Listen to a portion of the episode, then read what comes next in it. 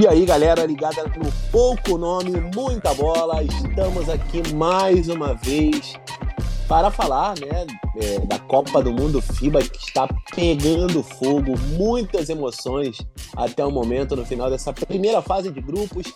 E eu estou aqui com ele. Mais uma vez, um prazer estar contigo, Vini Carvalhosa.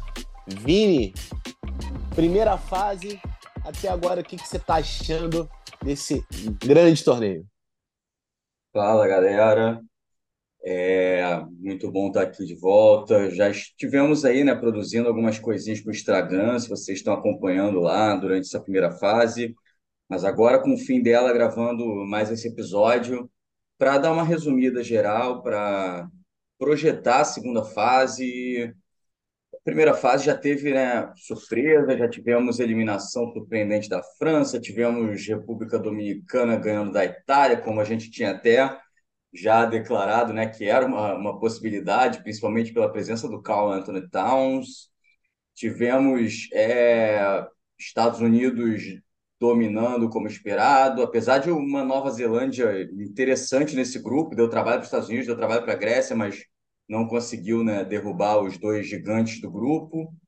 Foi uma primeira fase basicamente dentro do esperado, tirando a eliminação da França. Né? O resto aconteceu como a gente previa, não só a gente, é claro, todo mundo no mundo do basquete aí, né, já acreditava nesses favoritismos e as únicas, fora a França, as únicas diferenças ali foram né, essa República Dominicana em primeiro superando a Itália no grupo A e a, talvez a, Alemanha ganhando a Austrália. Né? A Austrália não fez uma preparação tão boa como se esperava. A Alemanha, todo mundo sabia que era um time forte com jogadores de NBA, é, um time experiente também, e acabou ganhando da Austrália, passando em primeiro lugar. Mas a Austrália, na minha opinião, ainda segue como mais favorita para avançar na próxima fase do que a Alemanha.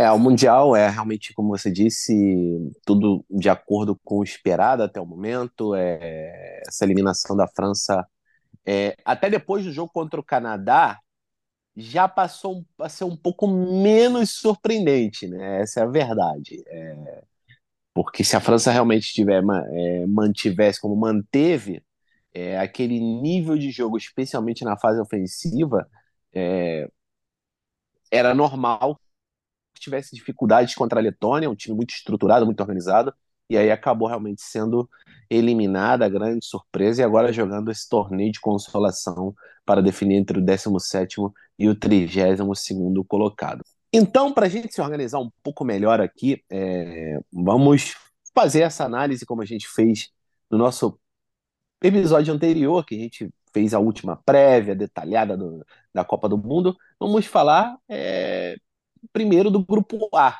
Vamos começar falando do grupo A, que teve a República Dominicana passando em primeiro lugar com três vitórias. Depois tivemos a Itália com duas vitórias e uma derrota. A seleção de Angola, que venceu uma partida, e as Filipinas, que a gente até esperava um pouquinho mais, e terminou a primeira fase sem nenhuma vitória, apesar de jogar com todo o apoio da sua torcida, Vini. Pois é, esse grupo teve como principal destaque aí, né? Como a gente já esperava, esse duelo entre República Dominicana e Itália.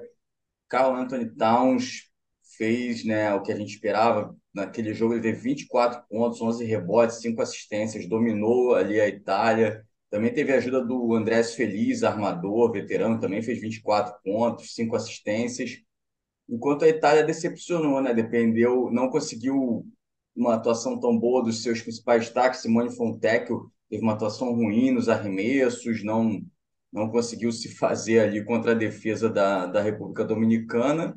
E agora a Itália carrega essa derrota para a segunda fase, né? Que pode, pode complicar muito o time, porque vai pegar daí em diante vai pegar né, também Sérvia, vai precisar ganhar da Sérvia. O outro grupo, quem passou também foi Porto Rico, daqui a pouco a gente vai falar. Porto Rico, a gente sabe que a Itália tem condições de vencer, é a favorita, mas para passar mesmo com tranquilidade, aí, sem depender de outros resultados nessa segunda fase, acaba precisando, vai precisar vencer uma Sérvia que é um time superior nesse momento. Então a Itália teve essa derrota que não poderia ter as pretensões da, da, da seleção, né?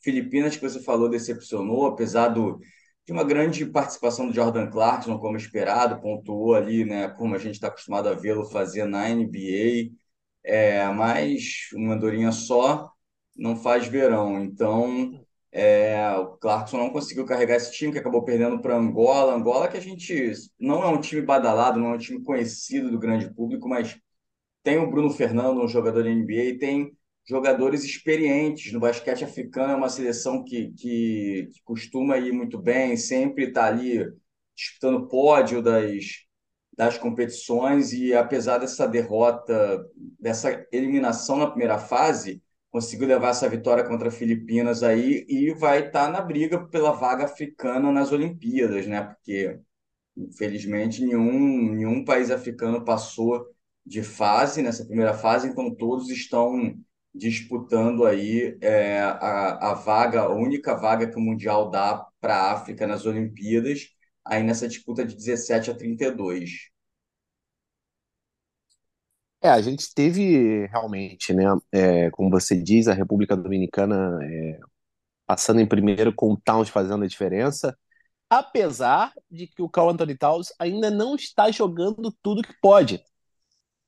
Towns ele teve dificuldade com aproveitamento nos arremessos em alguns momentos, é, ele se fez valer muito da imposição física, foi muito agressivo, ele não deixou de ser agressivo, apesar dos arremessos não estarem caindo, ele continuou partindo para dentro, foi muito para a linha de lance livre ao longo da primeira fase, é, acabou tendo aí sim um aproveitamento excelente. Então, no, no final, ele acabou ajudando com muitos pontos, acabou ajudando com muitos rebotes e também carregando os times adversários com faltas. Foi o jogador que fez a diferença, especialmente no jogo contra a Itália. A Itália não encontrou nenhuma resposta para ele. E também na República Dominicana como você diz, o Feliz traz, é, com algumas excelentes apresentações, é, acabou sendo um parceiro fundamental para o Cal, Cal Anthony Towns para que ele tivesse realmente a bola em boas condições para ir para dentro. É, e depois a Itália não, não teve, era, era, um time muito superior a Angola e a Filipinas, é, não teve nenhuma dificuldade de vencer esses dois jogos para é, garantir sim a sua classificação em segundo lugar, mas como você disse, agora a Itália fica numa obrigação de vencer seus dois jogos. Contra Porto Rico é algo que é provável que aconteça, porque o time de Porto Rico, apesar de ter alguns bons valores, está não é o mesmo time de antes. E mas contra a Sérvia vai ser uma missão duríssima, então acredito que essa derrota para a República Dominicana tenha comprometido seriamente os planos da Itália. E já que a gente está falando do, da Sérvia, de Porto Rico, vamos falar agora mais em detalhe desse grupo B, que teve a Sérvia passando, confirmando as previsões, passando com três vitórias e nenhuma derrota. Depois tivemos Porto Rico, que avançou com duas vitórias e uma derrota. A seleção do Sudão do Sul, que terminou a fase de grupos com uma vitória e duas derrotas. E a China.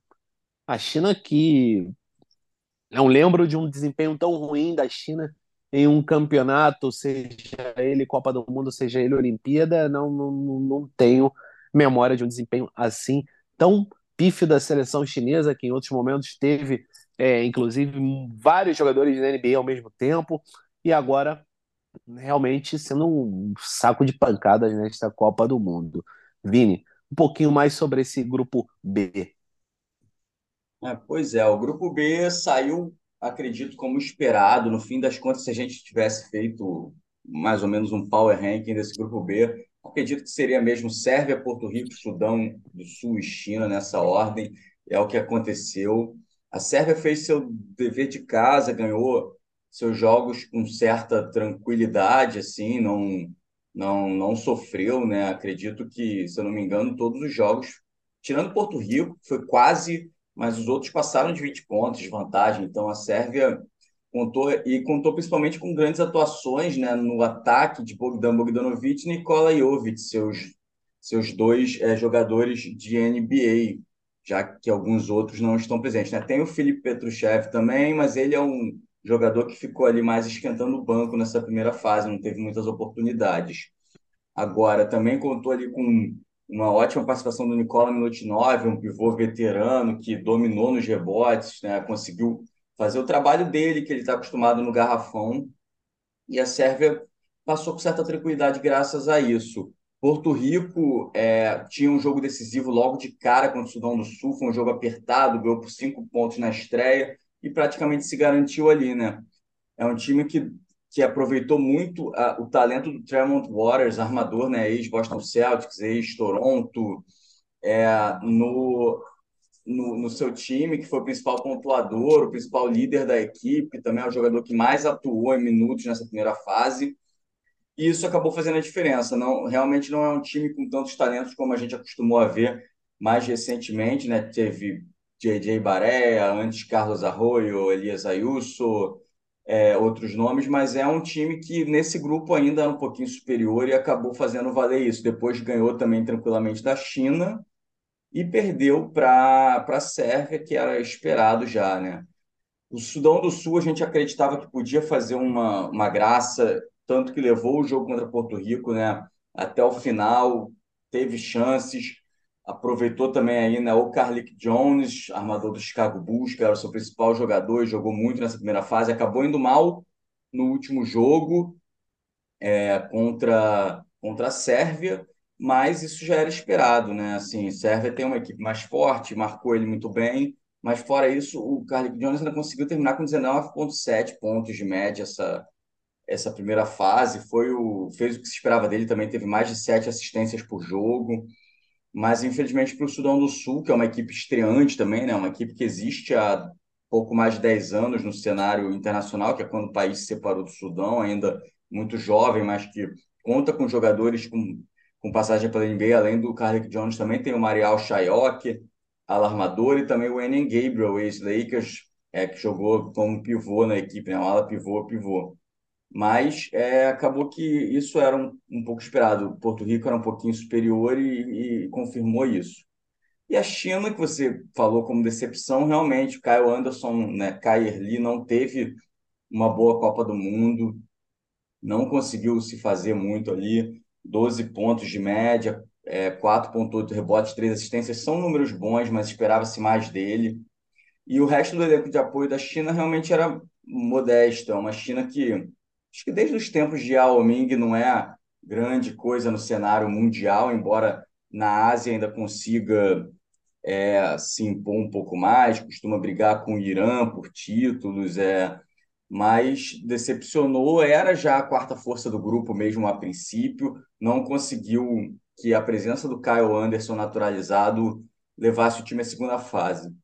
Como também nenhum asiático passou para a próxima fase nessa primeira, nessa primeira rodada, a China também disputa é, a vaga asiática, mas sai atrás do Japão, que foi um time que venceu uma partida. Né? O Japão venceu a Finlândia, mas para frente a gente vai falar disso enquanto a China e os outros asiáticos não venceram ninguém. Então, tá, sai um pouco atrás do Japão por essa vaga. É, exatamente. É, acabou pesando aí essa campanha, essa má campanha chinesa durante a fase de grupos e agora eles vão ter que aí tirar o prejuízo. A China que já começou vencendo esse torneio para definir as posições de 17 a 32 enfim, conseguiu sua primeira vitória, mas é, ainda assim vai ter que tirar esse prejuízo é, agora na, na, nessa segunda fase.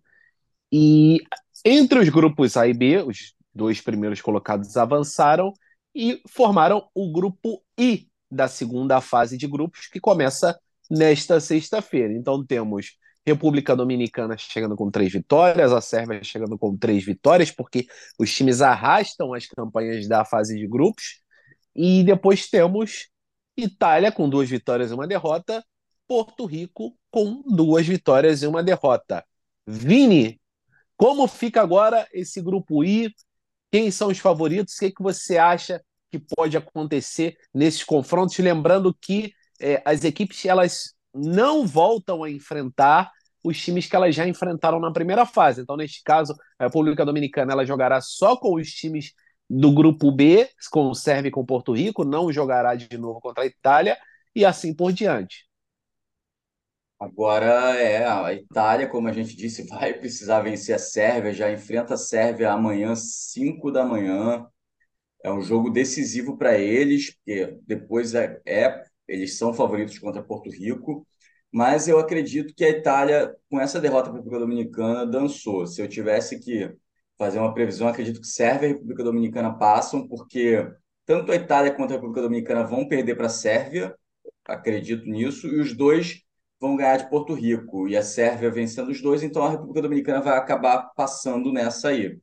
É, o jogo de República Dominicana e Porto Rico já é amanhã também, às nove da manhã, e é um jogo que os dominicanos sabem que é decisivo, porque depois eles vão enfrentar a Sérvia, um confronto mais difícil. Então acredito que o Carlton Towns e companhia vão entrar com tudo amanhã para vencer os porto-riquenhos nesse clássico local, né? já é um clássico tradicional na, na, na América Central ali, são do, duas equipes que são das mais tradicionais no basquete nos últimos 20 anos aí na República, na, na, na América Central.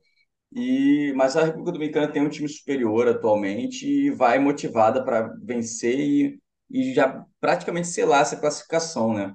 Até porque eles já vão entrar sabendo o resultado da Itália contra a Sérvia. É, acredito realmente que são as duas seleções favoritas a ficarem com as vagas. É... Sérvia e República Dominicana, nesta ordem, a Sérvia passando em primeiro. Só que aquele ditado que a gente traz no futebol, que não é um ditado, né? Foi uma frase maldita por os jogadores que ficou, que o clássico é clássico e vice-versa. República Dominicana e Porto Rico, apesar do favoritismo dominicano, por assim como contra a Itália, a República Dominicana, a República Dominicana tem o melhor jogador entre as duas seleções, isso pode acabar fazendo a diferença. Só que é um clássico e um dia complicado ali pode de repente acabar mudando o rumo do, desse grupo, porque uma vitória do, de Porto Rico sobre a República Dominicana embola tudo embola tudo, porque coloca Porto Rico de volta à briga, porque aí uma vitória sobre a Itália é, poderia classificar a seleção porto-riquenha.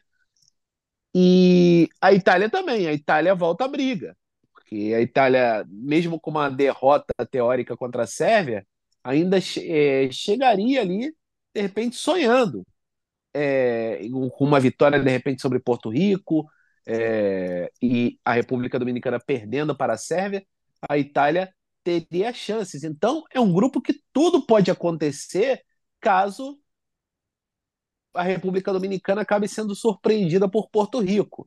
É, repito, não é o cenário mais provável, mas ainda é o cenário possível. É a seleção de Porto Rico, embora não tenha mais aquele jogador que faça tanto a diferença, é um time que, se a gente for olhar os dois elencos, tem um plantel um pouco mais equilibrado que o da República Dominicana. A República Dominicana acaba depositando muito suas esperanças em alguns poucos jogadores. Então, não é algo impossível de, de que aconteça. É, então, temos aí um, um, grupo que tem um cenário bastante desenhado para fortes emoções, dependendo do que aconteça nesta sexta-feira, Vini. Pois é, esse grupo I é um grupo equilibrado, realmente, como você disse, é um clássico, Porto Rico e República Dominicana, então é, tudo pode acontecer, mas na minha visão, a princípio, acho que Sérvia e República Dominicana vão, vão se aproveitar dessas vitórias levadas da primeira fase e vão passar. Maravilha. Então vamos seguir aqui com nossa análise desta primeira fase com o grupo C. Grupo C que teve os Estados Unidos passando com três vitórias, nenhuma derrota, a Grécia, que avançou, duas vitórias e uma derrota, e avançou com um pouquinho de emoção. A gente esperava que fosse mais tranquilo, mas essa definição no último dia da fase é, de grupo, na primeira fase de grupos, foi né, o primeiro tempo ali com bastante complicado diante da Nova Zelândia. A Nova Zelândia que terminou com uma vitória e duas derrotas, depois tivemos a Jordânia perdendo os três jogos, mas os três jogos, mas tendo um, um, um dublê de Kobe Bryant em ação. Fala um pouquinho mais para a gente desse grupo Seville. Pois é, esse grupo foi engraçado. Os Estados Unidos passou com as três vitórias que se esperavam.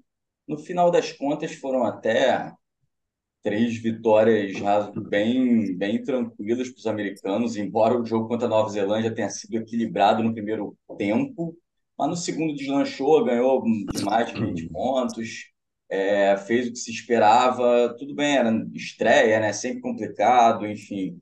Mas é, Anthony Edwards, como já esperado, foi o destaque do time, como já vinha sendo na preparação, né, nessa primeira fase. Mas o time acabou podendo rodar o elenco bem. Nenhum jogador teve mais do que 20 minutos de jogo. É, dá para chegar descansado na segunda fase, nas fases decisivas aí, né? É, a, a própria armação se revezou, o Therese Halliburton e o Austin Reeves jogaram bastante tempo, revezando ali com Brunson e com Edwards. É, o time passou da maneira que se esperava, apesar dessa estreia um pouco mais equilibrada ali contra a Nova Zelândia. A Nova Zelândia foi um caso engraçado, perdeu para os Estados Unidos e para a Grécia, dando muito trabalho para os dois, principalmente com ótimas atuações do Shia Ili, né, o armador, teve 18 pontos e 8 assistências nessa primeira fase de média.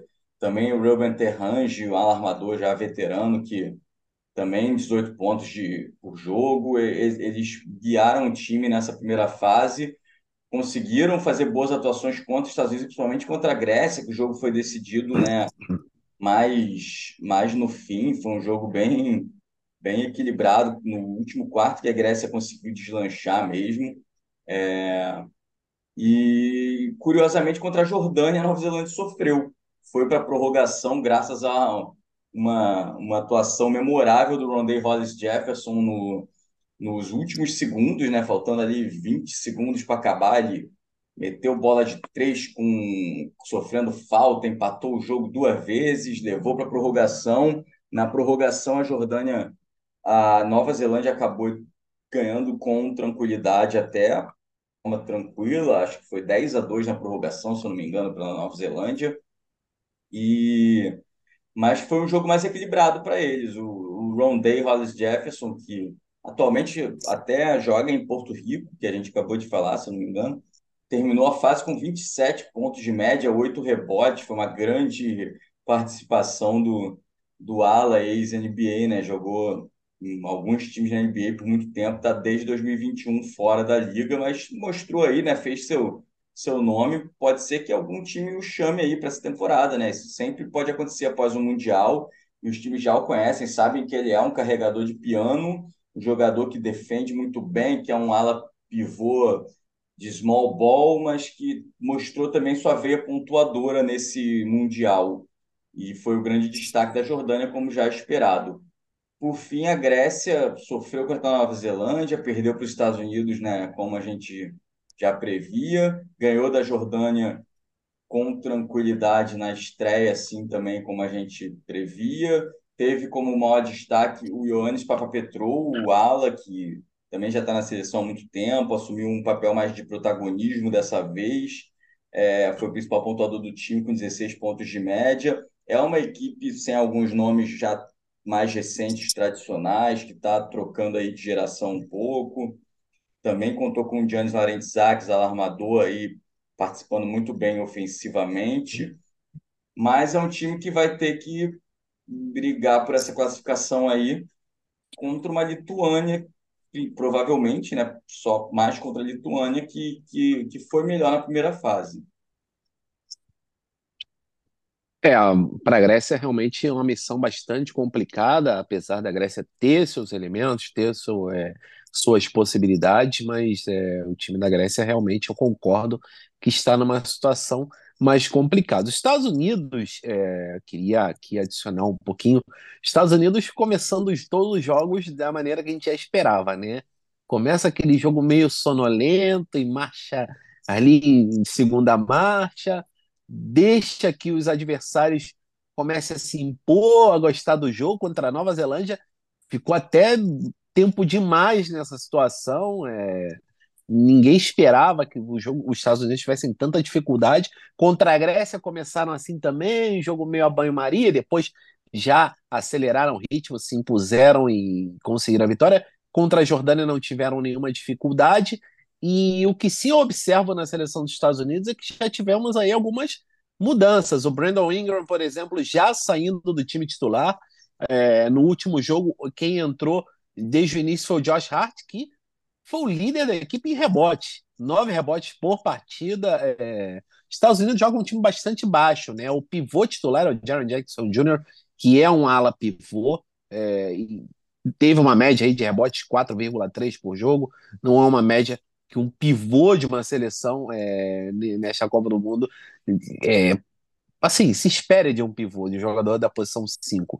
E o Josh Hart compensando, o Anthony Edwards também bastante agressivo nos rebotes, mas é, por outro lado, assim, além do Josh Hart ganhando espaço, tivemos o Austin Reeves é, comprovando, né, é, tudo que vinha se falando ao redor dele, é, é, um jogador que o Steve Kerr gosta muito, vem é, correspondendo às expectativas já desde os jogos preparatórios, teve alguns grandes desempenhos, é, foi o terceiro pontuador do time, em, em, em, eficiência foi o segundo. Depois tivemos o Paulo Banquero vindo do banco também, especialmente na primeira partida contra a Nova Zelândia, que ele terminou como cestinha com 21 pontos, é, e foi ali um dos catalisadores né, dessa, dessa reação americana. O time depois começou a acelerar o ritmo, mas foi a partir do momento que a segunda unidade entrou em ação na metade do primeiro quarto. E o Banquero foi é, um dos principais jogadores desse time. É, o Anthony Edwards sendo o cara, claramente ele é a opção número um de ataque, isso não tem o que discutir, mas por outro lado, é, além do Brandon Ingram perdendo espaço, também tivemos o Jalen Brunson é, com atuações que não empolgaram muito e acabou, como você já disse, aí, dividindo minutos é, com o Tyrese Halliburton, algumas vezes jogando menos que o Tyrese Halliburton, é, e o Austin Reeves também, em alguns momentos ali, trazendo a bola. Então a gente tem que ver como serão os ajustes. De repente, a gente acaba tendo aí um, um, o Tyrese Halliburton assumindo a titularidade já a partir da segunda fase de grupos, ou de repente projetado já para é, as quartas de final, porque o Halliburton eu vejo ele como um armador é, mais pronto para o jogo FIBA um, um armador alto, um armador que distribui muito bem o jogo, é, é aquele armador que, que, que, trata de envolver os companheiros primeiro e depois de definir uma jogada. O Jalen Brunson é aquele armador baixo que vai para dentro, que define uma jogada, que arremessa, que resolve. Obviamente envolve os companheiros também, mas o, o Halliburton tem uma mentalidade mais é, de cadenciar, é, e, e, defensivamente ele é muito superior, na minha maneira de, de, de ver. Então o, o Tyrese Halliburton, de repente, acaba tendo uma vantagem aí já para esses próximos jogos, não só em minutos, mas também, de repente, iniciando as partidas. E enquanto a, a Jordânia também queria falar, né, a, a presença do Ronnie Hollis Jefferson foi muito empolgante, né? Foi um grande ingrediente dessa fase de grupos. E ele sim impressionou muita gente. Acredito que ele consiga ganhar uma chance na NBA. Ele que quando saiu da NBA, ele era um jogador que é, trazia muito na, na, parte defensiva do jogo, é, só que tinha é, um arremesso muito inconsistente. Era um jogador que era considerado até uma limitação em alguns momentos por não dar aquele espaçamento de quadra, porque as defesas não fechavam em cima dele quando ele estava no perímetro para arremessar. Então o garrafão acabava congestionado e ele mostrou um arsenal. Ele trabalhou muito no jogo dele. Agora, esse jogo de mid-range que antes ele não mostrava, né? Era um jogador muito complementar e agora num papel de protagonista mostrando um jogo de mid-range ali, é, o arremesso caindo. Então, um jogador que de repente é, pode ser uma excelente opção para é liderar uma segunda unidade ou para ser aquele jogador que pontua e que traz ali é, um, um, ingrediente extra vindo do banco de reservas. Gostei muito e agora vamos é, ficar no aguardo aí de notícias sobre o Ronda Holly Jefferson. Mas vamos aqui dar continuidade e vamos falar do grupo D. O grupo D que, como a gente já disse, teve a Lituânia em primeiro lugar, três vitórias e três vitórias fáceis. Depois, Montenegro com duas vitórias e uma derrota. Egito, uma vitória, duas derrotas. E o México, que foi o saco de pancada deste grupo, Vini. Esse acabou também sendo um grupo que, na verdade, não correspondeu ao que a gente previa antes, porque o México foi o pior do grupo, não o Egito, mas é um grupo que teve três forças bem claras. O primeiro foi bem melhor que o segundo, o segundo foi bem melhor que o terceiro, e o terceiro, duelo entre Egito e México, se mostrou muito melhor que o quarto. O Egito atropelou o México, foi quase 30 pontos de vantagem para os egípcios. O México que realmente decepcionou demais, é uma equipe que geralmente costuma fazer participações honrosas né, na, no, no, nos torneios internacionais, embora não tenha grandes jogadores, não tenha o nome de NBA já há muito tempo, né, com, desde que Gustavo Ayon saiu, antes tinha o Eduardo Narrera, mas fora isso, só teve, acho que, passagens agora, né, de Juan Toscano Anderson, que não está na seleção, e o Jorge Gutierrez, que andou passando pela NBA logo que saiu da NCAA. Mas fora isso, são jogadores menos badalados. É, o México não conseguiu é, fazer nada nessa primeira fase, tomou três derrotas largas, né, de 20 pontos pelo menos, foi 30 pontos para a Lituânia, 20 pontos para Montenegro e, e quase 30 pontos para o Egito. Então foi uma participação bem decepcionante. O México chega aí já vai ter que se refazer bastante após esse campeonato. O Egito conseguiu levar essa vitóriazinha muito importante para chances de classificação para as Olimpíadas, né, com a vaga africana. É um time que, que, que levou a sério esse jogo contra o México na última rodada e conseguiu se impor para conseguir essa vitóriazinha. Enquanto o México já não tinha nenhuma esperança de classificação nas duas vagas da América, né, porque está enfrentando Estados Unidos, Canadá, o próprio Brasil nessa disputa aí. Já sabia que não, não teria mais chances. É, a Lituânia dominou completamente, até no próprio jogo contra Montenegro, na última rodada, que era previsto como um jogo mais equilibrado, acabou vencendo por 20 pontos. É, acabou que só o primeiro tempo, primeiro quarto foi equilibrado, né? Depois a Lituânia se impôs e, e deslanchou com uma ótima atuação do, do Joko Baites, né? Joko Baites, o armador do Barcelona, 27 pontos nesse jogo, e que foi um, junto com Jonas Valanciunas, é, o principal destaque do time na primeira fase, né? O Mindaugas Kuzminskas, Kuzminskas ex-NBA, também foi bem, mas acredito que o, o, essa duplinha do Valanciunas no garrafão com o no na armação é, é a grande força da, da Lituânia e provou isso nessa primeira fase. Por fim, Montenegro acabou se, se, se, se garantindo como segunda força da equipe, for, da, do grupo. É, realmente se confirmou. Nikola Vucevic foi bem no geral na primeira fase, com 20 pontos de média, 7 rebotes. Também contou com um americano naturalizado, Kendrick Perry, né, que, que apareceu bem, o armador, com 13 pontos, 5 assistências. Não teve chance contra a Lituânia, realmente. É, Lituânia não deu, não deu espaço para Montenegro se fazer após aquele primeiro quarto mais equilibrado, mesmo com uma boa atuação do Vucevic também, uma atuação abaixo do esperado, foi bem marcado, mas conseguiu pontuar como sempre, ele dá seu jeito de pontuar, né? Mas agora para Montenegro vai ser uma situação complicada na segunda fase, né? Vai enfrentar Estados Unidos e Grécia e acabou. Não tem chance de passar para a segunda fase. Acho que a disputa vai ficar mesmo entre, entre Lituânia e Grécia no jogo entre si. Quem vencer vai ter maior chance aí de, de passar. Até porque Montenegro pega não só a Grécia, pega os Estados Unidos também, enquanto a Grécia já enfrentou os Estados Unidos, né? Já levou essa derrota aí. É, concordo, Vini. É, a Grécia realmente vem aí como favorito para já falando, né, desse jogo, de, de, dessa, desse grupo, desse grupo J. A Grécia viria como favorita a ficar com essa é, a, a, vencer Montenegro, né?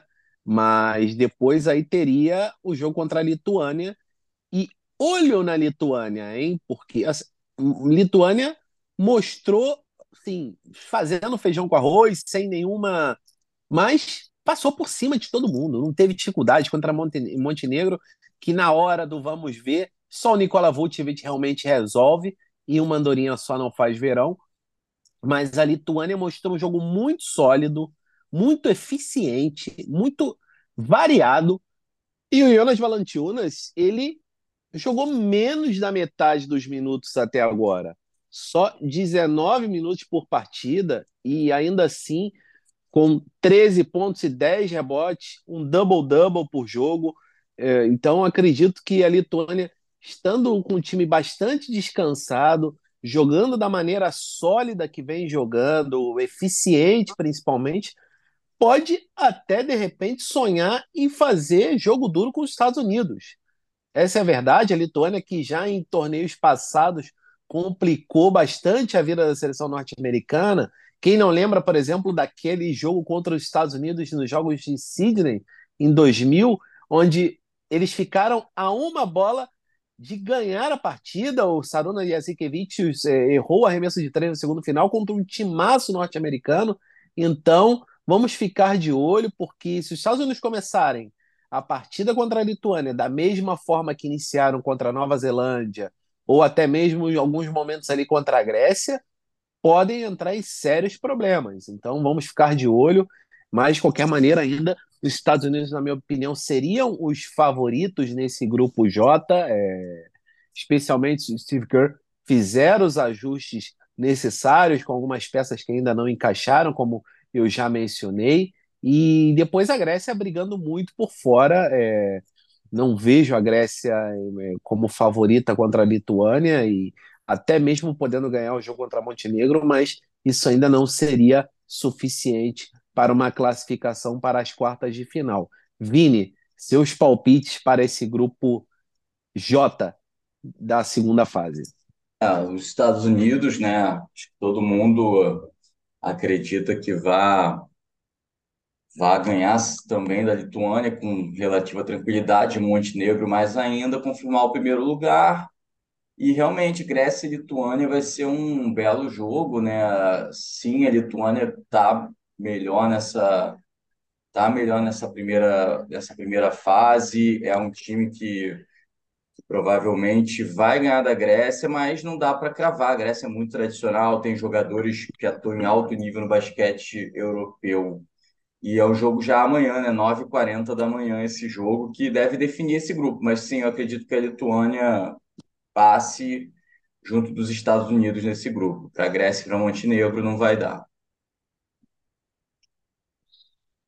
E beleza, então agora vamos dar continuidade à nossa análise da primeira fase, falando do grupo é, grupo E que teve a Alemanha. A Alemanha sendo uma das sensações do torneio, superando a Austrália para ficar com a primeira posição, três vitórias. A Austrália que terminou perdendo para a Alemanha, mas venceu seus outros dois jogos, terminou em segundo.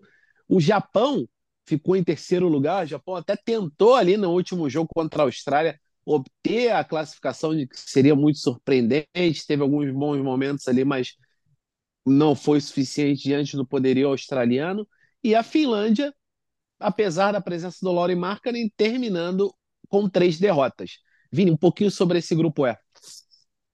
É um grupo que também é, teve suas surpresas. Uh, essa vitória da, Ale... da Alemanha sobre a Austrália, que foi na segunda rodada do grupo, num jogo bem equilibrado, foi um pouco surpreendente, é, até porque a Alemanha atuou sem o Franz Wagner, né? O Franz Wagner não jogou os dois últimos jogos da primeira fase, sofreu uma lesão no tornozelo na estreia contra o Japão.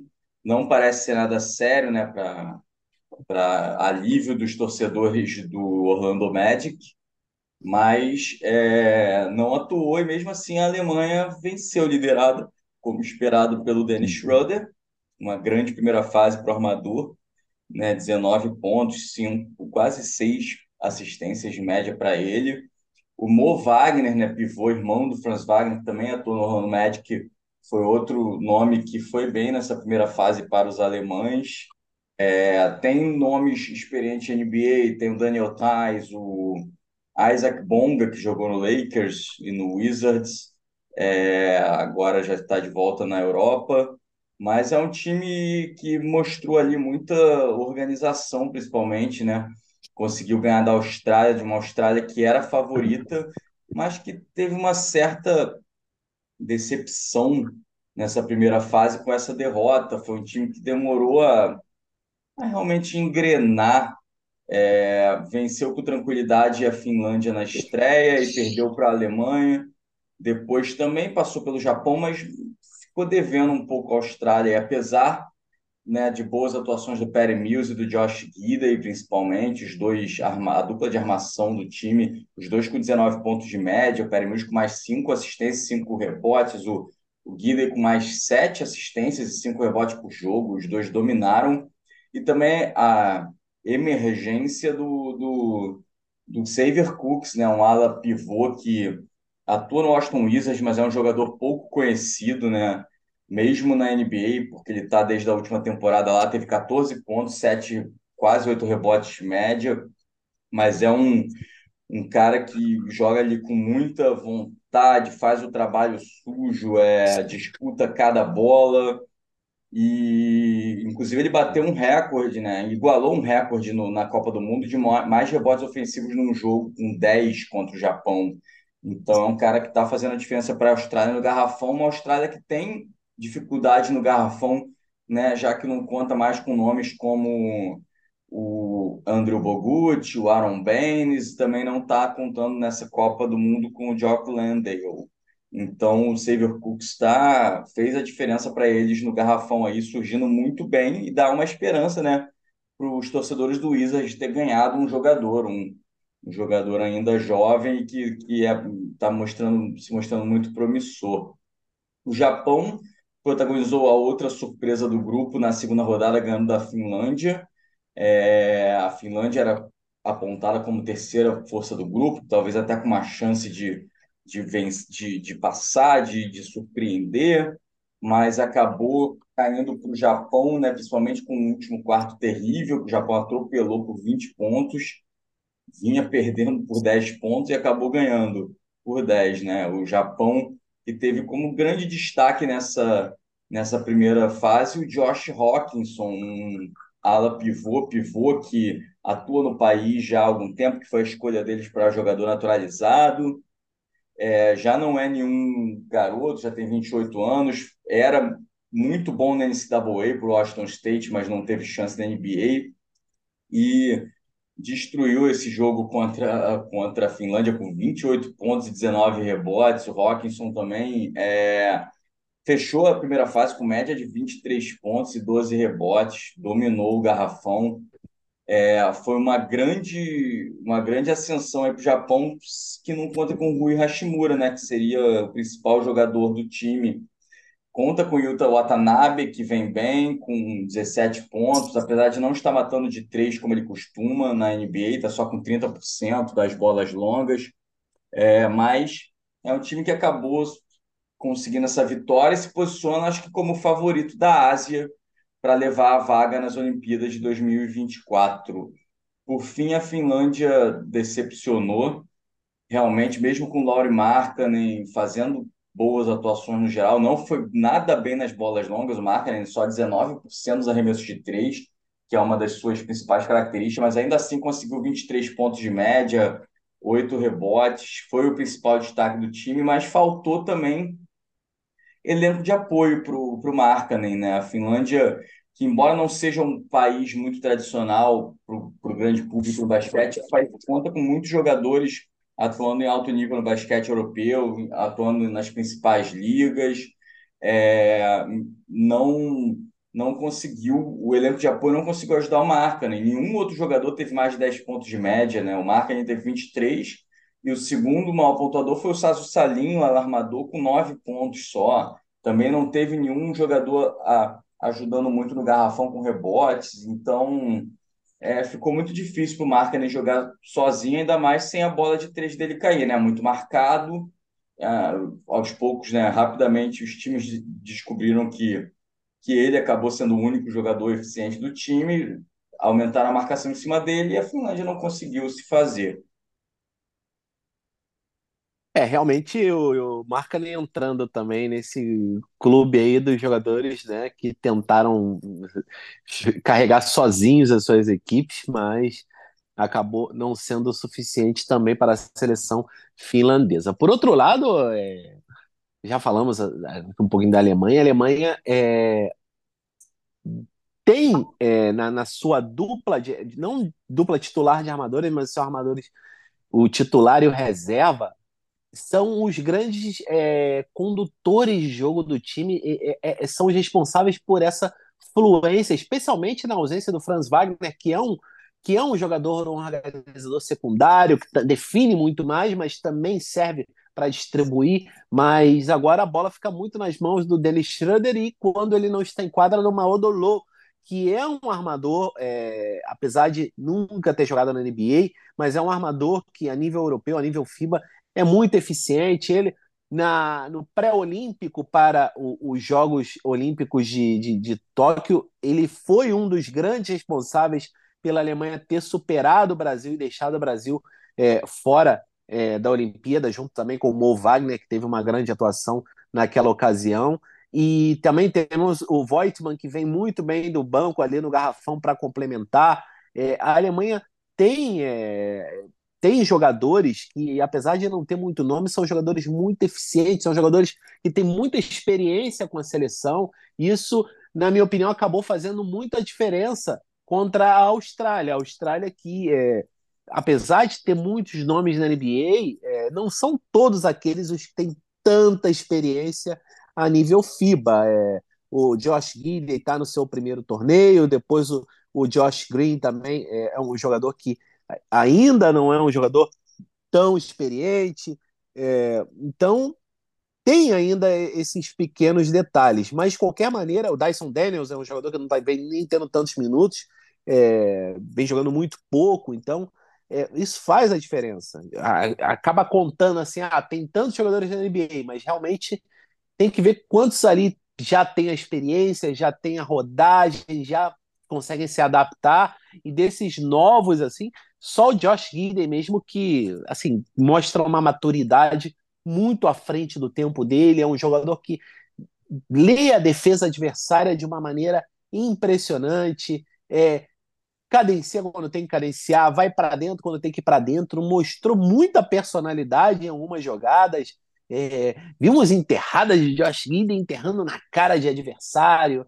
Assim, é um jogador muito completo para a posição, tem uma altura privilegiada e, ainda vai se desenvolver muito fisicamente. Então, acredito que o Josh Gidey é, será o principal jogador australiano para os próximos 10 anos, pelo menos. É, e, nesse, e nessa Copa do Mundo já estamos vendo aos poucos uma passagem de bastão. Obviamente, o Perry Mills segue sendo o jogador mais é, decisivo ali nos momentos finais, mas durante o resto do jogo, o Josh Gidey vem sendo muito mais transcendental. Então é isso, mas a Austrália, ainda apesar da derrota, chega à segunda fase com esperança, chega em condições e agora temos que ver como serão os confrontos contra os times que vêm do grupo F, especialmente a seleção da Eslovênia. A seleção da Eslovênia, que agora a gente vai falar um pouquinho do grupo F, a seleção eslovena terminou com três vitórias, terminou invicta. A Geórgia veio logo depois com duas vitórias, eliminando Cabo Verde com uma vitória e a Venezuela, que perdeu todos os jogos. Mais uma vez, a Venezuela já vem de 12 derrotas consecutivas, é, somando a preparação para é, esta Copa do Mundo e a própria Copa do Mundo. Então, Vini, vamos falar um pouquinho desse grupo F, que tivemos aí a Eslovênia em primeiro, o Luka Doncic sendo cestinha da primeira fase, mas é, temos que abrir um pouquinho os olhos porque não é que a Eslovênia deu um show em cada partida, custou um pouquinho mais do que a gente esperava, né? É, exatamente, a Eslovênia conseguiu se impor e fazer o que era esperado, que era vencer os três jogos. Sofreu principalmente na estreia contra a Venezuela, né, que era o claramente o pior time do grupo. Depois a gente veio a confirmar isso, com a Venezuela perdendo para Cabo Verde. Mas a Eslovênia sofreu ali. Depois ganhou da Geórgia até com maior facilidade que esperado, até por causa dessa primeira rodada ruim. E também ganhou de Cabo Verde sem muitos sustos, mas a Eslovênia nunca deslanchou, né? Apesar do Luka Doncic ter feito o que Luka Doncic faz, 30 pontos, 8 pontos, 7 assistências de média, não arremessou bem também, só 24% nas bolas longas para o Doncic, mas não foi necessário, ainda assim ele pontuou e decidiu. Ele também teve três roubos de média por jogo, né? O Doncic atuando muito bem na, na defesa também aí, e se impondo, mostrando que ele é o melhor jogador em quadra em qualquer jogo nessa Copa do Mundo, que ele é o melhor jogador da Copa do Mundo. Isso já todo mundo já, já sabia antes. É, ele não, ele teve uma grande ajuda do Clemen Prep, ele tinha um alarmador, né, que é experiente, já de seleção, 17 pontos, 4 rebotes, 3 assistências por jogo, foi muito útil para desafogar um pouquinho o Doncic, né? Não foi uma situação igual a Finlândia, que tinha um, um claro jogador melhor, que fez todos os pontos do time e ninguém conseguiu contribuir. O Mike Toby, também o pivô americano naturalizado, foi bem no garrafão ali, fez o trabalho sujo que se espera dele carregando o piano no garrafão. E fora isso, não teve muitos destaques. Realmente a Eslovênia realmente dependeu muito do Doncic, nomes mais experientes também como o Zoran Dragic, o Zoran Dimet do banco e Blasic não apareceram muito. Então, a Eslovênia agora vai para o grupo, acredito, junto com do Brasil, na próxima fase, é o grupo mais equilibrado, né? Você vai ter Eslovênia, Geórgia, Austrália e Alemanha, sendo que a Austrália vai precisar ganhar da, da Eslovênia e da Geórgia para sonhar. A Alemanha mostrou que pode ganhar aí de qualquer um. A Eslovênia vai ter que se superar, vai ter que dar mais ajuda ao Luka Doncic do que somente né, o Prepelic o Tolby, porque a Eslovênia está carregando três vitórias, mas não pode dar mole nessa segunda fase, não.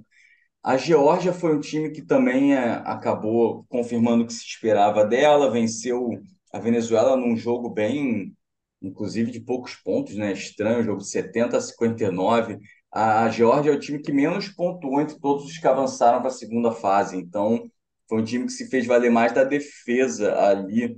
É, Schengelia, grande craque do time, foi o cestinha também com 16 pontos de média. O Goga Bitades apareceu bem, é, com 11 pontos, 9 rebotes vindo do banco. É um, mostrou ali realmente um, é, o seu nível é um jogador de NBA que ainda não deslanchou na NBA, mas que, que, que tem nível de NBA, que, que vai ainda pode se provar na liga. É, o, também o Sandro Mamoukelashvili veio bem, geralmente vindo do banco, com 11 pontos de média, 6 rebotes. É um time interessante o da Georgia, um time que, que tem principalmente é, uma força defensiva ali, é o azarão nesse grupo, nesse próximo grupo na segunda fase. É o azarão sim contra a Austrália e a Alemanha, mas é um time que pode surpreender sim, ganhar um joguinho nessa segunda fase. Não dá para descartar a Geórgia, não. É muito difícil para eles se classificarem por carregar já uma derrota, estando num grupo tão equilibrado, mas vamos ver. Acho que a Venezuela, junto com o México, é a grande decepção das Américas, né?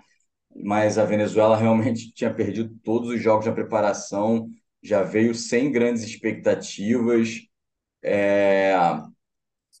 perdeu já hoje de novo para o Japão na, na disputa de, de 17 a 32.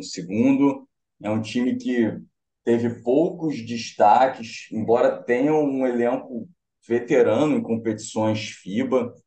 É, o Garli Sorro, alarmador que jogou na, jogou na D-League, não foi o principal cestinha do time, com 13 pontos por jogo, também pegando quatro rebotes. Também o Néstor Comenagem no garrafão, 11 pontos, 7 rebotes, mas é um time que não mostrou nada nessa, nessa Copa do Mundo e acabou perdendo até para Cabo Verde, né? Um time sem tradição, mesmo no basquete africano, não, não é um time que tem tradição, mas que se fez valer de ter o Ed Tavares no garrafão, né? Ex-Atlanta Hawks, fez 8 pontos, 12 rebotes por jogo. Não foi um grande destaque ofensivo, mas ele é, na verdade, um pivô defensivo, né? Tem a força defensiva que ele mostra no basquete europeu já. Dependeu do Betinho Gomes, um ala pivô veterano já, 14 pontos por jogo. É, é um time que não tinha muito a mostrar e ainda assim ganhou da Venezuela no, no, duelo entre eles ali um jogo foi apertado 81 a 75 mas que Cabo Verde levou a melhor e uma vitória também para eles é importantíssima para disputar tentar a vaguinha da África na, nas Olimpíadas. É, agora eu acho que sim para a Eslovênia e para a Geórgia essa segunda fase vai ser difícil a Alemanha e a Austrália não são nada, é, não, não são nada mole para eles e vamos ver. A Eslovênia deve passar ainda por causa das três vitórias levadas. Acredito que a Eslovênia vença pelo menos um jogo nessa segunda fase, mas é complicado. Então, Vini, acredito que a Eslovênia ela tem o, o talento do Luka Doncic a favor. Isso pode resolver qualquer partida, mas se não abrir o olho, pode ficar fora, ainda que leve as três vitórias. Na minha opinião, inclusive, é o time com três vitórias que tem mais chance de ser eliminado. Porque tendo a Alemanha pela frente, a Alemanha sendo o time dos quatro que vem em melhor fase, talvez, tirando Estados Unidos e Canadá, é o time em melhor momento entre todos os 32 times que chegaram a esta Copa do Mundo. E depois você tem a Austrália, que já falamos sobre a Austrália, é um time que tem totais condições de vencer a Eslovênia, tem muito mais elenco é, que a Eslovênia, então a Eslovênia vai estar muito dependente do talento do Luka Doncic, principalmente pelas circunstâncias que a gente já vem falando há algum tempo aqui no nosso podcast. É, a ausência de alguns nomes, o Goran Dragic já não está mais, o Vlatko Chanchar se lesionou na, nos amistosos preparatórios, então é, isso também já acaba pesando. E a gente ainda tem alguns outros nomes que não estão performando como em outros torneios. Por exemplo, o Zoran Dragic, até o momento bastante discreto, não é aquele nome de outros torneios. O Mike Toby, apesar de alguns bons números, não vem sendo tão eficiente como é, vinha sendo em outros momentos jogando com o Luca Doncic, ainda assim tem um, um ótimo aproveitamento é, nos arremessos, mas não vem trabalhando com a frequência de sempre o pick and roll com o Luca Doncic, era uma jogada muito bem trabalhada, ainda assim tiveram alguns flashes, alguns highlights aí, mas antes era muito mais, havia muito mais volume nesse pick and roll. É, de repente isso pode ser uma carta na manga que a Eslovênia tenha para para jogos contra a Austrália, principalmente, é, contra a Alemanha também, que é muito forte na zona pintada, é, e também a parte defensiva da Eslovênia é uma questão que preocupa bastante. É, a defesa eslovena vem tendo sérios problemas é, contra a Venezuela no primeiro tempo. A defesa de perímetro falhou muito. A Venezuela fez chover, acertou 12 bolas de três no primeiro tempo daquela partida. A Eslovênia teve dificuldades até contra Cabo Verde no jogo que fechou na fase de grupos, teve dificuldades contra a fisicalidade. Um time muito físico, o time da Geórgia. É, é um time que é, traz muita força é, é, com seus principais jogadores. E a Eslovênia também sofreu por alguns momentos até acelerar ali e conseguir abrir uma diferença confortável. Então, contra times mais fortes, a defesa vai ter que melhorar muito. O Jaka Blasic que é um dos principais nomes defensivos desta equipe no perímetro, é, não vem é, tendo muitos minutos, não vem jogando o que jogou em outros torneios, então será um time muito mais dependente do talento do Luka Doncic que em outros torneios. Isso pode acabar jogando em contra. Obviamente o Luka pode ganhar de quase qualquer time sozinho, então é, vamos ficar atentos para o que pode acontecer neste, neste grupo K. Eu ainda aposto em Alemanha e Eslovênia passando, é, mas não descartaria para nada a Austrália.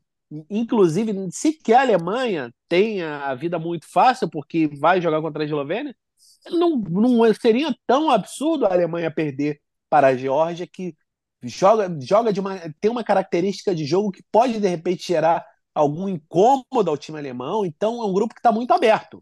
Vamos ficar aí no aguardo. É, na minha opinião, é um dos grupos que pode trazer aí fortes emoções nesta segunda fase.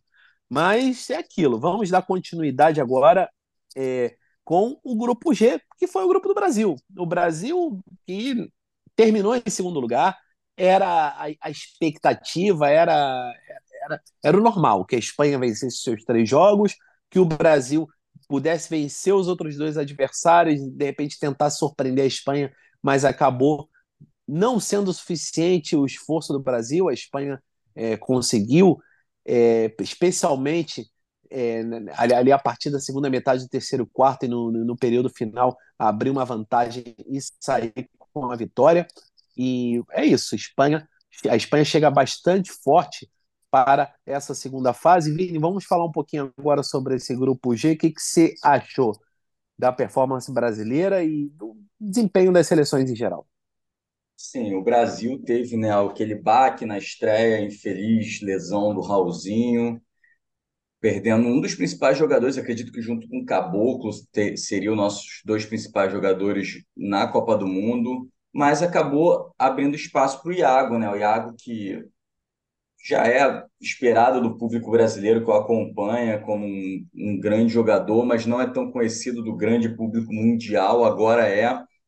Está muito bem, é, fez 24 pontos e 12 assistências contra a Costa do Marfim no jogo decisivo. Ele tinha sido já né, o MVP das finais da, da Liga Alemã, agora se transferiu para o Estrela Vermelha. Mas é, a, a, o Raulzinho ainda afeta o Brasil, né? Ele, o Raulzinho, infelizmente, sem ele a gente perde a experiência de um jogador da NBA. Ele também trazia é, uma intensidade defensiva interessante para o time brasileiro. O Jorginho é capaz de fazer algo parecido, é um jogador alto, é, que se impõe fisicamente, mas o Raulzinho tem anos de experiência na NBA e isso faz toda a diferença. Então, agora, mesmo com a ascensão do Iago, o Brasil perde uma peça-chave e fica em situação complicada para a próxima fase, né? É, é um grupo muito difícil, o Brasil teve o Iago realmente com 17 pontos, 7 assistências, o Bruno Caboclo 14 pontos, 8 rebotes, muito bem também no geral é, embora também não tenha arremessado muito bem, não é uma característica dele. E perder para a Espanha acabou sendo né, decisivo. O Brasil seria, seria muito bom para o Brasil levar essa vitória para a segunda fase, para as pretensões de avançar, mas não era favorito. A Espanha mostrou isso, é, ganhou do Brasil e dos outros times com certa tranquilidade. Teve grande destaque aí pro William Gomes nessa fase, com 17 pontos, 6 rebotes. O Juancho também com 13 pontos. E também viu-se um jovem armador, né? Emergindo, que é o Juan Nunes, ex-Real Madrid. Inclusive foi companheiro do Jorginho no Ratio Farm Umi na temporada passada. Do Jorginho, não, desculpa. Ele vai ser do Jorginho agora que está lá. Foi do Iago, um armador de só 19 anos que vem é, jogando muito bem pela Espanha, teve seis assistências de média, o sucessor aí do, de grandes nomes que atuam na armação espanhola há muitos anos, né? Calderon, Rubio, Sérgio Rodrigues, Sérgio Liu, que ainda está no time. É, tem tudo para ser um grande nome para o futuro espanhol aí, o Juan Núñez. É, agora, a Espanha chega nessa segunda fase, acredito, como ao lado do Canadá como favorita né, no grupo. Foram dois times que se impuseram com facilidade nos seus grupos na primeira fase. A Costa do Marfim surpreendeu o Irã, acho que foi um jogo bem equilibrado, venceu por 71 a 69. Muitos acreditavam que o Irã era um time superior, né, para levar, ficar com a terceira, terceira posição no grupo, mas os, os marfinenses é, foram bem, não tiveram nenhum grande destaque individual nessa primeira fase. Talvez o Cedric Bap, pivô, que foi bem no garrafão, também o, o Jean-Philippe Dali, ala, teve 11 pontos, foi o cestinho do time. É um time que agora vai buscar, é, mesmo sem ter jogadores conhecidos, mas que são muitos jogadores que atuam no basquete europeu, vai tentar buscar essa vaga africana, porque carregou essa vitória para a segunda fase. O Irã, que já tem um, um Hamed Haddad envelhecido, vindo do banco, já sem ser o principal destaque do time, contou com o Ala, o Mohamed Amin e o Benan Yakshali, armador, como principais nomes, não conseguiu vencer ninguém, foi atropelado pelo Brasil, pela Espanha, é, também perdeu para a Costa do Marfim, fica em situação complicada até para para essa vaga asiática, né? Porque eu não consigo levar uma vitória para a segunda fase. O Irã, que é um time muito tradicional no cenário internacional, né? Nos, costuma participar de competições internacionais, não só das asiáticas, mas ficou em situação mais difícil para conseguir uma vaga em Paris. É, realmente, para o Irã, não, não se esperava, né, que, que a seleção fosse chegar sem nenhuma vitória essa segunda fase, então realmente vai ser mais complicado e a vaga africana vai ser uma disputa muito intensa entre todas as equipes é, que puderam, né, passar com pelo menos uma vitória. É, esses jogos aí na, é, nesse torneio, né, para definir o dec, do 17 ao 32 colocado, esse torneio vai vai ser é, vai ter momentos emocionantes. É, a gente não vai entrar tanto em detalhe aqui, mas depois mais para frente a gente vai comentar é, os resultados. De qualquer maneira, é, o Brasil chega né, a essa segunda fase com alguma possibilidade ali. É, a gente não sabe o que vai acontecer é, num jogo, por exemplo, da Espanha com a Letônia. Então, de repente, a Espanha sendo surpreendida pela Letônia pode abrir uma chance para o Brasil, mesmo perdendo para o Canadá. A gente não sabe, mas o Brasil, de qualquer maneira, o Brasil fez o papel, é, cumpriu um bom papel nessa primeira fase, especialmente tendo em conta é, toda a perda que foi a lesão do Raulzinho no aspecto técnico, no aspecto defensivo e no aspecto psicológico também do, do, do time. É, não ter o Raulzinho atrapalha bastante. De qualquer maneira, o Brasil teve alguns bons momentos contra a Espanha. O Iago, é, o Iago surgindo como principal nome do time nesta Copa do Mundo. É, o Bruno Caboclo começou muito bem a competição, mas é, acabou, de repente, não jogando muito bem na última partida, é, contra a Costa do Marfim, que o Brasil até sofreu demais para conseguir a classificação, fez um primeiro tempo muito ruim. E se o Brasil fizesse um primeiro tempo parecido ao que fez contra a Costa do Marfim, não tem nenhuma chance de vencer sequer a Letônia. Essa é a verdade. O Brasil vai precisar melhorar, vai precisar trabalhar. É, o Brasil ainda tem chance de vencer, é, de, de se classificar, mas vai ter que jogar no limite. Vai ter que jogar no limite. Alguns jogadores podem dar mais, o Caboclo fez alguns bons jogos, mas depois caiu um pouquinho de rendimento. O Caboclo, o Caboclo pode dar mais a esse time. O Jorginho é um jogador que pode dar mais, mas precisa ser agressivo. A gente precisa da agressividade do Jorginho, a mesma que ele sempre mostrou dominando no NBB. A gente precisa do Jorginho mais agressivo do que nunca. O Iago mantendo esse nível de jogo espetacular. Essa é a verdade. A última performance dele contra a Costa do Marfim foi o que nos salvou, especialmente em momentos críticos, quando a Costa do Marfim se aproximou ali do placar, o Iago resolvendo. Então, acredito que o Brasil tem alguns nomes. Precisamos continuar usando o Gui Santos. O Gui Santos entrando muito bem, vindo do banco, entrou nos minutos finais contra a Espanha e se estabeleceu na rotação. Já teve mais minutos contra a Costa do Marfim. Mas vamos ficar de olho, vamos aguardar. A seleção brasileira tem um material humano para fazer bons jogos, boas apresentações, mas de qualquer maneira, vemos, é, apesar, independentemente dos resultados, a gente já mostrou que temos um time para brigar, temos um time para cumprir é, um bom papel, de chegar longe, de brigar, de chegar aos Jogos Olímpicos. Vamos ficar na torcida aí para que a gente possa se apresentar da melhor maneira possível nesta segunda fase de grupos e depois a Espanha, que vem aí nessa entre safra, mas ainda assim um time muito forte, atual campeão do mundo, atual campeã europeia. William Hernan Gomes e Juan Hernan Gomes, muita força e ao mesmo tempo muito talento ali na zona pintada. É um time que tem variedade de recursos no, no perímetro. Tem, quando você menos espera, vem o Alberto Dias e mata duas, três bolas do, do perímetro. O Rudi Fernandes e o Sérgio Liu com a experiência deles. O Juan Nunes. É um time que é, impressiona, entendeu? Os Mangaruba, com a força que ele traz, é um jogador de muita determinação, defensivamente pode marcar qualquer posição. Então, a Espanha, sem sombra de dúvidas, avança e mostrou nessa primeira fase porque não só é favorita a avançar às quartas de final, mas é a favorita numa briga por medalhas. Mas é isso. Vamos agora falar para fechar os grupos, né? O grupo H, o último grupo que teve o Canadá uma grande sensação, três vitórias, a Letônia passando em segundo e eliminando a França. Grande surpresa desta fase de grupos, a França fora e o Líbano terminando na última posição sem nenhuma vitória. Vini.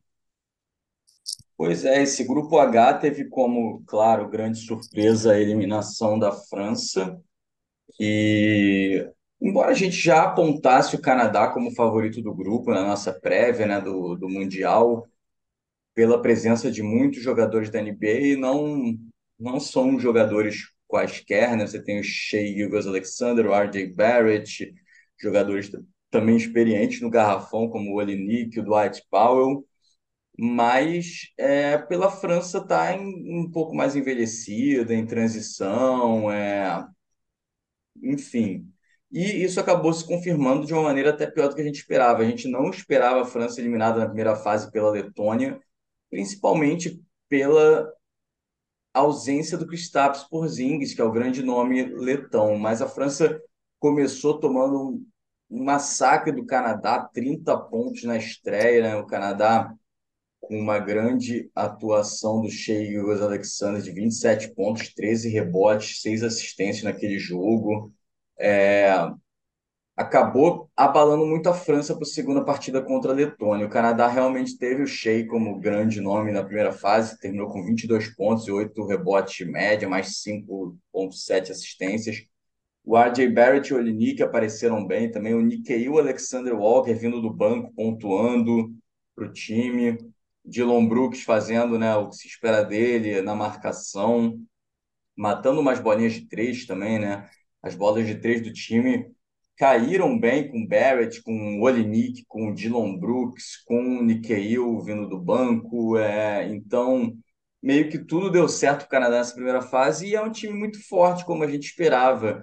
Ainda assim, né, o time perdeu o Luguentes Dort na estreia, ele jogou só o primeiro jogo, é, sofreu também uma, uma lesão é, não, não atuou mais depois da primeira partida. Era um jogador importante na marcação também, é um grande defensor e também arremessa um pouco, enfim. É, o Canadá acabou se impondo e se confirmando como a força do grupo que a gente esperava.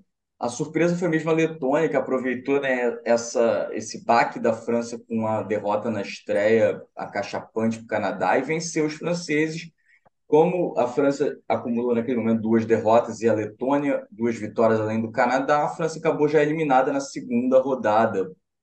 É, a Letônia que teve grandes atuações de Roland Smith no garrafão, principalmente, né? um jogador que, que foi o sextinho do time com 15 pontos, também pegou quatro rebotes.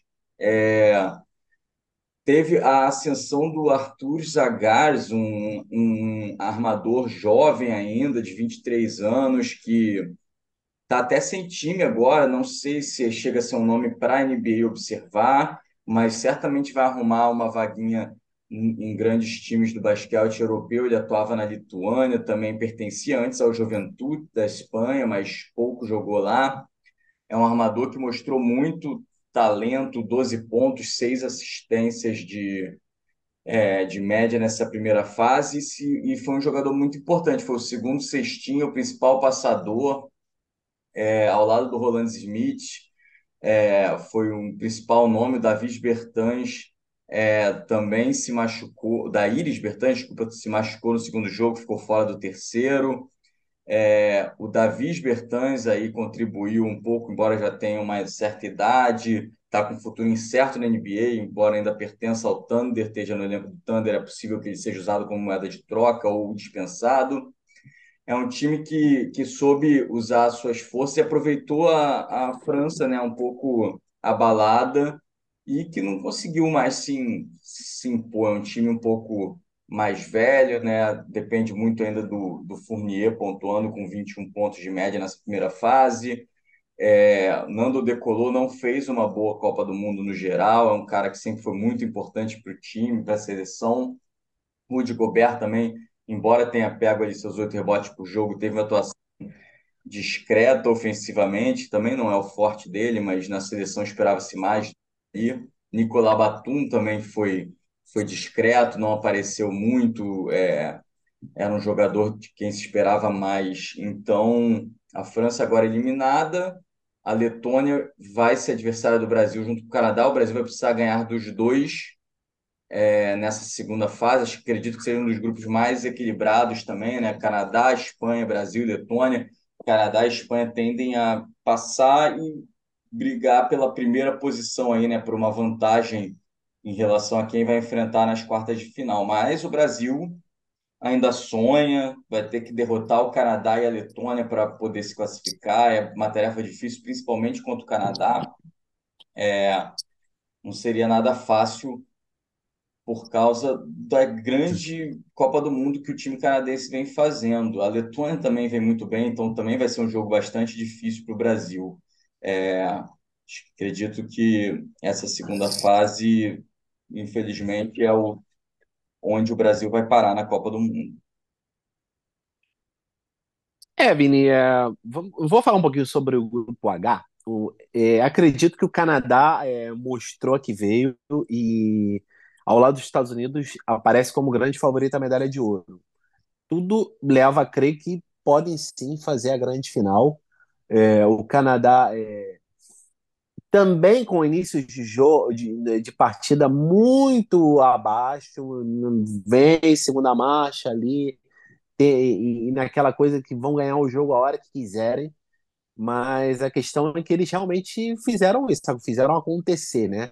Quando eles resolveram apertar o ritmo, especialmente o Shea Gildius Alexander, que sempre foi crescendo ao longo das partidas e números espetaculares. É, então, acredito que o Canadá é, ainda vai ter, na minha opinião, o retorno do Ludort para as instâncias mais decisivas. É um jogador que, cuja defesa de perímetro é essencial, é, fez muita falta em momentos complicados contra a Letônia. A Letônia tendo um bom aproveitamento das bolas de fora e, e o Canadá acabou muito dependente de, do, do, do Dylan Brooks que sim, defende muito bem o perímetro, mas é, em alguns momentos pode oscilar. É um jogador que você não pode contar com ele sempre.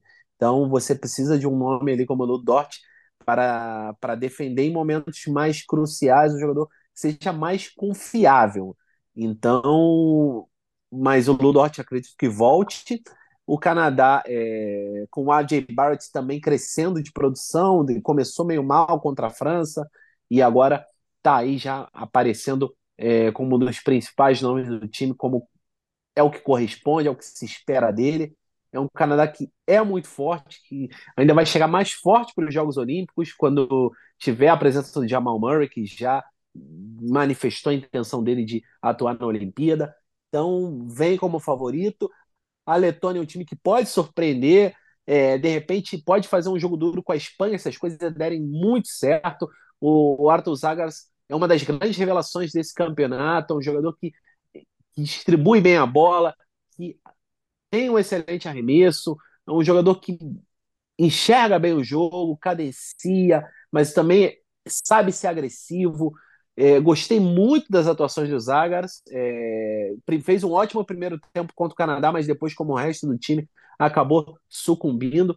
Mas, de qualquer maneira, o Zagars é, acredito que sim poderia ter alguma chance é, na NBA, mas é, a gente precisa ver aí a disponibilidade é, no, de espaço nos elencos e o encaixe do, do, do, jogador com as características dos Zagas, um jogador jovem que ainda tem potencial para melhorar é, e é um time que fazendo tudo muito certinho contra a Espanha pode surpreender até a Espanha mesmo, entendeu? E aí abrir tudo, porque a Letônia vencendo a Espanha, o que não é a tendência, a Espanha é a favorita, é, a Espanha deve decidir o primeiro lugar desse, desse grupo L contra o Canadá, mas de qualquer maneira é, a Letônia vencendo embola tudo, porque aí o Canadá também vencendo a Espanha, a Espanha fica com duas derrotas, aí o Brasil vem para um tudo ou nada contra a Letônia, vence a Letônia e aí empatam as três seleções com, com, com três vitórias e duas derrotas, e aí já entra por uma questão de saldo. Então, o Brasil, obviamente, vai jogar contra o Canadá e vai buscar vencer, é muito improvável, dadas é, as circunstâncias, os dois elencos, mas se o Brasil não vencer o Canadá, não é que acabou tudo, depende do resultado é, de Espanha e Letônia. Se a Espanha vencer e o Brasil acabar perdendo para o Canadá, aí já diretamente se define o grupo e Brasil e Letônia jogam para ver quem fica na frente ali. E a Espanha e o Canadá vão jogar só para decidir o primeiro lugar do grupo e evitar os Estados Unidos num, num, numa, é, do lado mesmo lado da chave. Mas é isso, acredito que Canadá e Espanha são os favoritos e Brasil e Letônia correndo por fora neste grupo, Vini.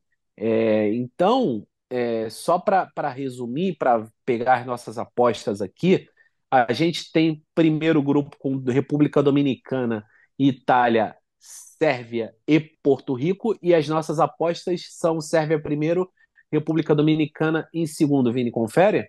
Isso. Grupo I é isso. Passando aqui para o grupo J, a gente acredita realmente em Estados Unidos e Lituânia, não é?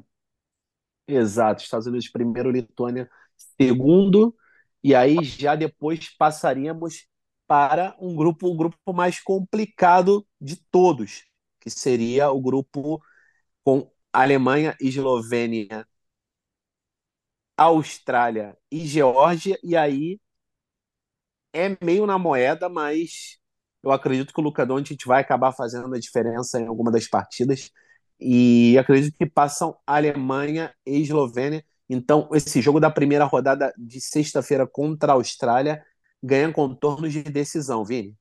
Exatamente, esse é um grupo, inclusive, que eu acho que é o mais fácil da gente acabar tendo um empate triplo na liderança, por exemplo, porque a Eslovênia e a Alemanha estão com três vitórias, a Austrália com duas e uma derrota. Se a Eslovênia ganhar da Alemanha, mas perder para e da Geórgia, a, a, a, a, desculpa, Jorge, não. Se a, a Eslovênia ganhar da Alemanha e perder para a Austrália, vai a quatro vitórias e uma derrota. Se a Alemanha ganhar da Geórgia e perder para a Eslovênia, quatro vitórias e uma derrota. E se a, e se a Austrália ganhar da Geórgia e da Eslovênia, vai a quatro vitórias e uma derrota. Então não é muito difícil de acontecer. Precisa a Austrália ganhar da, da, da Geórgia e da Eslovênia a Eslovênia perder para a Austrália, mas ganhar da Alemanha, e a Alemanha ganhar da Geórgia, mas perder para a Eslovênia. Pode ficar 4-1, 4-1, 4-1. E aí o critério de desempate, meu amigo, temos que pesquisar, porque acredito que seja saldo de pontos apenas, porque não acredito que o confronto direto seja colocado nesse momento. Até é, por... acredito que saldo de sextas, é. Tem que, a gente tem que dar uma checada, mas saldo de sextas é um grupo bem equilibrado. Por fim, é. o grupo L que a gente estava falando agora, né? Infelizmente, acreditamos que dê Canadá e Espanha. E realmente não sei quem seria o líder desse grupo. acredito que o Canadá tem uma ligeira vantagem sobre a Espanha para ganhar o confronto entre eles. É, acredito que o Canadá ele leva vantagem por ter um plantel com maior profundidade, tem maior imposição física e tem o melhor jogador hoje entre as duas seleções, que é o Shea Gildas Alexander, que, é, na minha opinião, é top 5, se não top 3 dos principais jogadores do torneio. Não à toa foi First Team All-NBA na temporada passada, ao lado do próprio Luka Doncic. Então, é, acredito aí que o Shea possa fazer a diferença mais uma vez e fortalecer a candidatura dele para MVP do campeonato. Vini, só fechando aqui, uma perguntinha. MVP até o momento do campeonato. Já tem algum palpite? Olha, acredito que seja Luca Doncic mesmo, é o principal cestinha, também está muito bem carregando o time é, em pontos e assistência, em rebotes e assistências. Em, é um jogador que é, eu acho que o Doncic realmente é o melhor jogador do mundo no basquete FIBA. É, a princípio, para mim, é o Luca Doncic. Se pudesse, seria uma brincadeira ali, né? Mas considerar o Rondé e o Hollis Jefferson, mas obviamente já está eliminado, não vai, mas ele jogou muita bola nessa primeira fase. Para mim, no momento, o principal competi é, principal concorrente do Luca Doncic seria realmente o Shea Gilgeous Alexander, que é um cara que a gente acredita até que possa chegar mais longe na competição e vem jogando muita bola. Para mim é Don't Shea. Talvez numa situação de também conseguir levar sua seleção mais adiante carregando, acredito que quem possa entrar nessa discussão seja o Carl Anthony Towns. Mas é Luca John Don't Shea para mim nesse momento. É, na minha opinião, o Luca vem um pouquinho à frente, é, o Shea logo ali, mas acredito que essa segunda fase será transcendental para definir quem vai ser o MVP do campeonato, especialmente no caso do Luca, que terá jogo, dois jogos contra grandes seleções, e se ele conseguir performar, acredito que o Luca vai jogar a maioria dos minutos, se não todos os 40 minutos nesses, nesses dois jogos, e, e vai performar ao máximo, vai pontuar, vai pegar rebote, vai servir os companheiros, então acredito que é, o Luca tem tudo para colocar números é, que fortaleçam muito a candidatura dele, e se ele conseguir levar a Eslovênia é, aí a umas quartas, de repente a uma semifinal, ele larga muito na frente para ser é, o MVP do campeonato. Mas é isso, vamos ficar aqui no aguardo. Já fortes emoções é, tivemos nessa, nessa fase de grupos e agora a gente fica aí no aguardo para ver quem se classifica para as quartas de final. Não, não, não, não, não demos é, tudo como escrito. É, podemos ter surpresas. A gente já teve surpresa na primeira fase, então vamos ficar de olho. E claro, tudo é, que acontecer nesta Copa do Mundo de Basquete, você confere é, com a gente no Pouco Nome Muita Bola. A ideia é, é, é trazer é, um, um episódio novo sobre essa segunda fase, já também fazendo uma prévia das quartas de final. E, enquanto isso, todos os dias teremos nas, nas redes sociais. Agora temos nossa conta no Instagram, que é pouco nome, muita bola. Então, lá também atualizações diárias, resumos dos dias, prévias dos dias é, seguintes, muita coisa para rolar. E a gente vai aos pouquinhos aqui tratando de fazer essa nossa, essa nossa iniciativa crescer e isso não, não seria possível sem a ajuda de vocês. Beleza? Obrigado aí por, por, pela audiência, por estar com a gente. E Vini, obrigado. Prazer sempre enorme estar aqui contigo e vamos que vamos que Copa do Mundo tá, tá trazendo coisas muito boas para a gente falar aqui, né? Pois é, a Copa do Mundo rendeu nessa primeira fase, já tivemos né, de tudo, o favoritismo se confirmando, zebras e lesões, é, estrelas surgindo, então é isso que a gente espera mesmo.